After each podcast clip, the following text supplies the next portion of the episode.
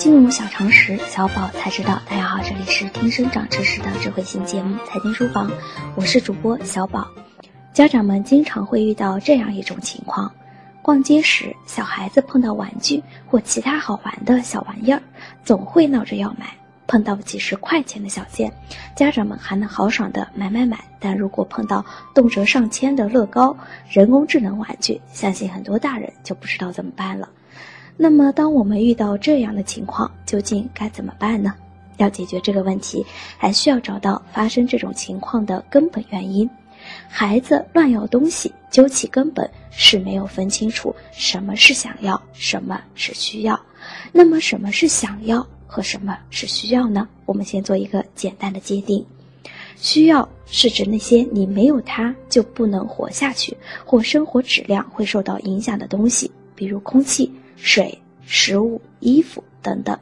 而想要呢，是指那些你想要拥有，可是没有它也能活下去的东西，比如玩具、糖果、宠物、游戏机等等。那么，要让孩子如何学会区分需要和想要呢？我们人一生中所能拥有的资源是有限的，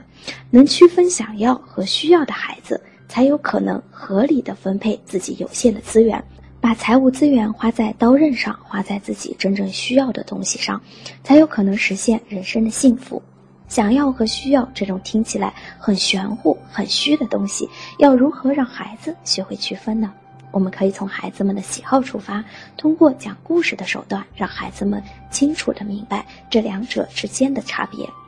这是一个外国财商课堂上比较常用的方法，各位爸爸妈妈也可以跟孩子在家里玩。先是抛出故事情景，假如说你要在荒岛上求生五年，你只能带五样东西，你会带哪些东西呢？列出你想带的东西，并说明理由。为了让孩子更有代入感，以及提高整个游戏的趣味性，大家在开始前也可以跟孩子讲讲《鲁滨逊漂流记》的故事，让孩子提高玩的兴致。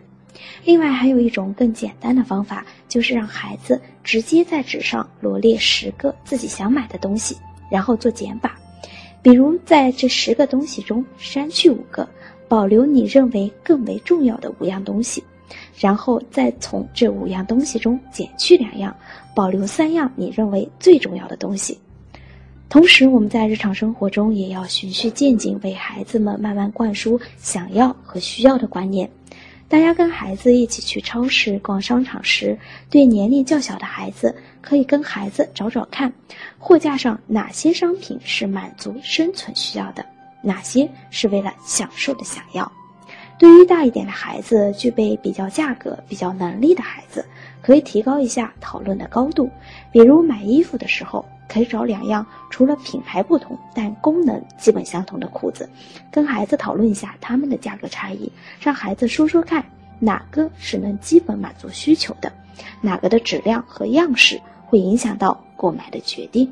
假如孩子要买一条裤子，大家也可以把购买的额度先给孩子，比如给孩子两百元，然后跟孩子说，这两百块钱是爸爸妈妈给你买裤子的额度。如果你买裤子还剩下一些钱，那么这些钱可以归你所有。但如果你要买的裤子超过了两百元，那缺的钱你要从自己的零花钱里出，爸爸妈妈就不帮你出这部分的钱了。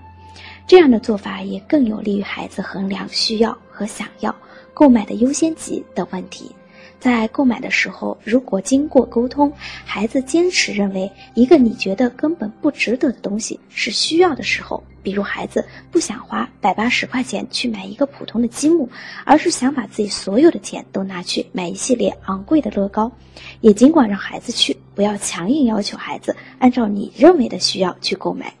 想要和需要是孩子自己发自内心的决定，即使孩子的决定是错的，父母也别强行矫正。从自己的错误中去学习，孩子能吸取到的经验教训，会比由父母强行控制的做法来得更为的深刻。关于想要和需要之间的讨论至此告一段落。明天的节目中，我们将接着为大家介绍如何教孩子管理他们的零花钱。即日起，大家可以在微信中搜索全拼“金融理财峰会”，加入财经书房后援会，微信实时掌握节目动态。以上就是今天的内容，我们下期节目再见。